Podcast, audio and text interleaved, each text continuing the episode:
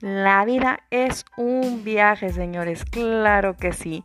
¿Por qué? Porque se trata de vivirla, de reconocer, de encontrar cosas nuevas, de encontrarte a ti mismo, de vivir nuevas experiencias y todo eso lo vamos a hablar aquí. Tanto los viajes emocionales como físicos y, ¿por qué no?, también astrales. Te esperamos en La vida es un viaje.